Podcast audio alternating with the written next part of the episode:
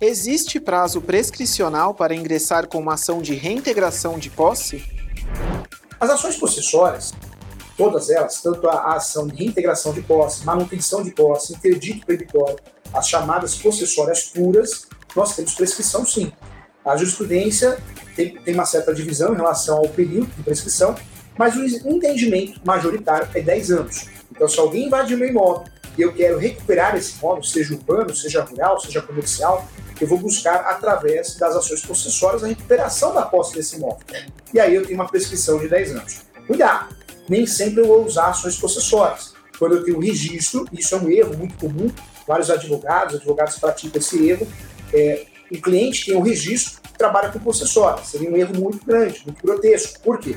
Quem tem um registro pode trabalhar com as ações petitórias.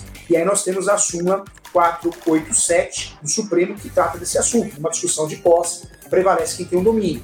Então, sempre que o seu cliente, que você tiver aí a propriedade lá no cartório de imóveis, o registro no cartório de imóveis, deixe de lado as possessórias e trabalhe com a ação petitória, reivindicatória, emissão da posse, que também, cuja prescrição é de 10 anos em regra.